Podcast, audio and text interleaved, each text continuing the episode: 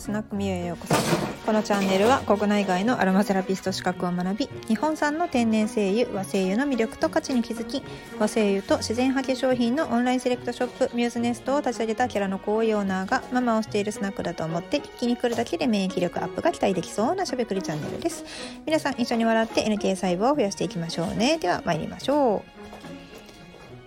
今回は、えー、お話ししたいことが自律神経についてですかね。自律神経の本がねあのー、まあ大型書店に行った時に第1位ってなってたんですよ。でああ面白そうやなって思ったんです。っていうのもねアロマセラピーストになろうと思ったらまあ避けて通れないのが自律神経の話なんですよね。で、えー、と自律神経の本がねアマゾンでもね売り切れとったんですよ。わおみたいな。いやなんでアマゾンで売り切れんのかな？あんななんか人気図書やったらもっと在庫ありそうなもんなんですけどね。うん。で、えーと、その自律神経の本っていうのはね「あの眠れなくなる面白い自律神経の本」っていうやつですね。あの眠れなくなる面白いシリーズのやつです。あれがねあの大型書店に行ったらね実用書の1位のところでわーって並んでたんですよ。でえっとね、アロマセラピーっていうのはその自律神経のバランス自体を取り戻すのに、まあ、使いやすいっていうことなんですよね。でアロマセラピーのその自律神経のバランスを取り戻すっていう意味なんですけれども人間っていうのはねまあ南極でもアマゾンでも砂漠でもなんとか生きていけるっていうのはまああのホメオスタシスっていう恒常性っていうものが働いてるおかげなんですよ。まあ、夏だろうが冬だろうが一年中なんとか生きていけてるのはホメオスタシスがあるおかげなんですよね。で心臓もまあいつも通り普通に動いて、まあ、トイレに行ったりとか食べたりとかできるのもホメオスタシスのおかげなんですよね。でこのホメオスタシスってなんやねんっていう話なんですけど簡単に言うと3つの柱があって自律神経系と免疫系と内分泌系のこの3つの柱と言われております。ホメオスタシスの3つの柱ですね。であの自律神経系はまあ置いといておくんかい。えっとね免疫系とか言われたらまあまあすぐ分かるじゃないですか。まあ病気になりにくいこう体の、まあ、人体防衛軍が自分の中にいるわけですよね。だから外からやってくる敵と勝手に戦ってくれている人たち 人たちって言ったらおかしいな。働く細胞みたいなやつなんですけれども、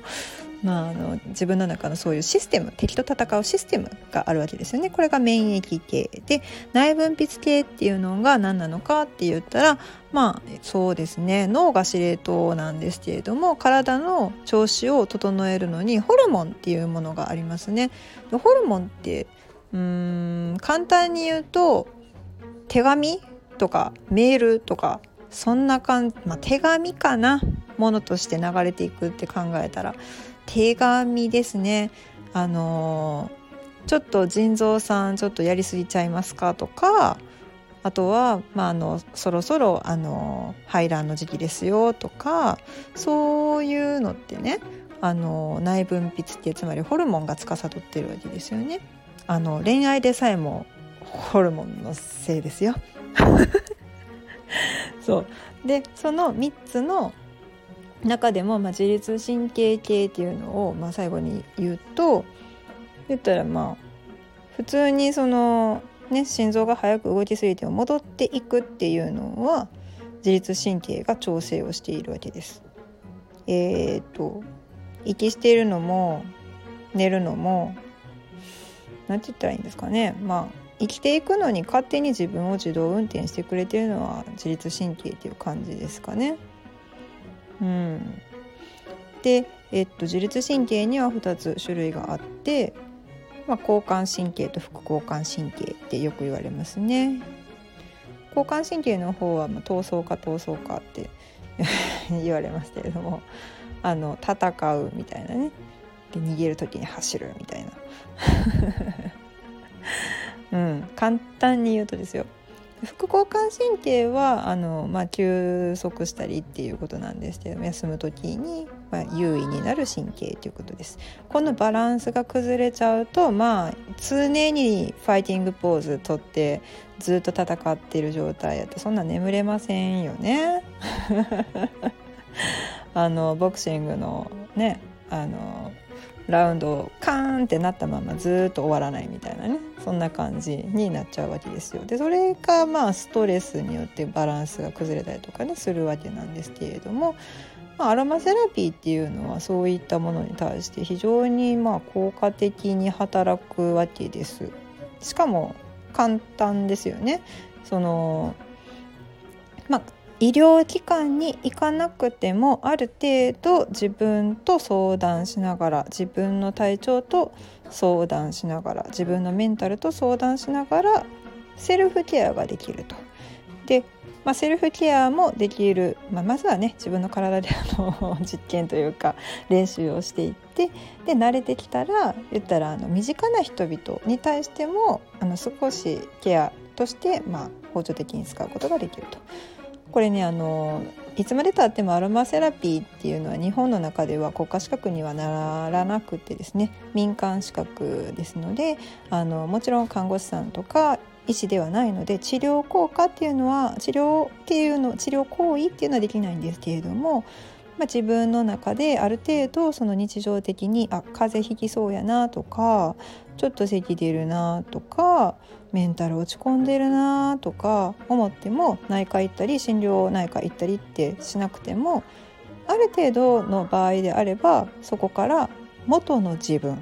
に戻る手伝いをしてくれるものがアロマセラピーです。どうでしょう？難しいですかね？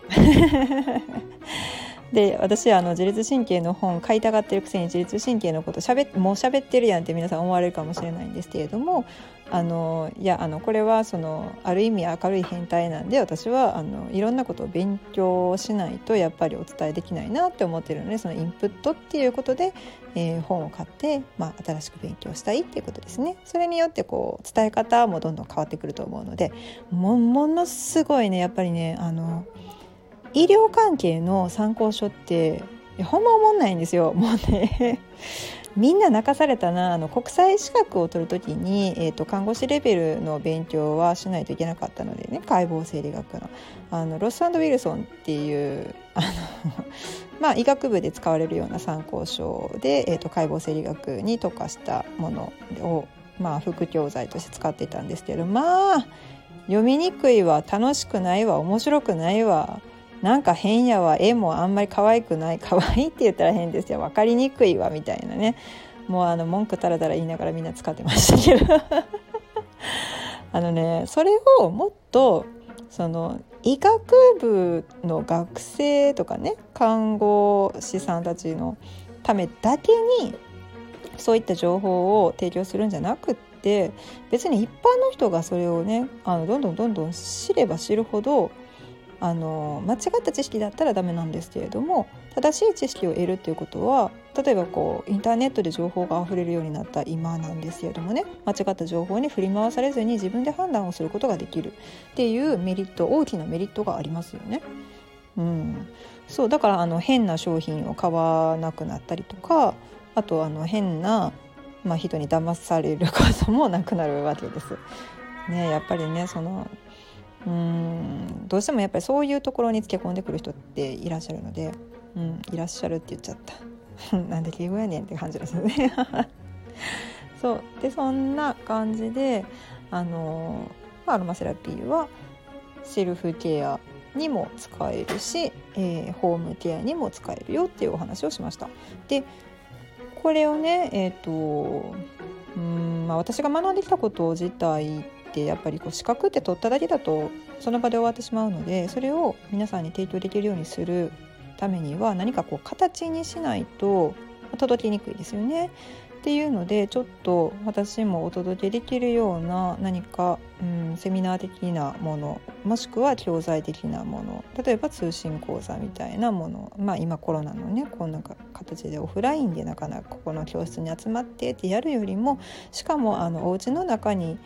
用事がいっぱいあるねあの主婦の方々なんてやること盛りだくさんじゃないですか。でやりながらとかでも聞けたりとかしたらめっちゃ助かるのがやはり最近の音声メディアの流行りでもあると思うのでその辺のことも鑑みてで、えー、と紙で見ないとこんなん絶対聞いただけで覚えられへんやろっていうのがいっぱいあるんでその辺も あの、まあ、考えつつちょっとずつそういった活動も広げていければいいなと思っております。はいこんな人がまあ、お店をやっているんですけれどもその、えーと、和製油のね専門店なんですねうちはね。で和製油に関してはやっぱりそのエビデンスつまりまあ、実験をしてこういう結果がちゃんと出てますよっていう論文とかがまだまだやっぱり海外声優に比べて少ないのでなかなかそのまあ治療レベルとかその症状に対して